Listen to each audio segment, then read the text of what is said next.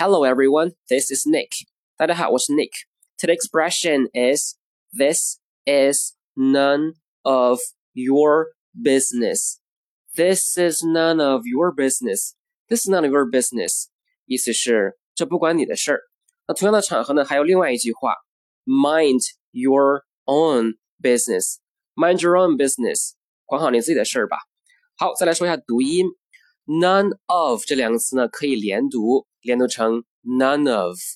另外，business 这个词要说一下，从拼写上看呢，这个词是三个音节，但其实呢只有两个音节，business 两个音节。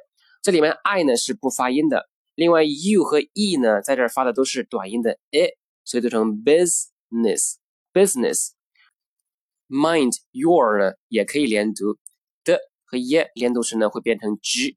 所以 mind your 会连读成 mind your mind your your 和 own 呢，其实也可以连读，连读成 your own your own mind your own business mind your own business.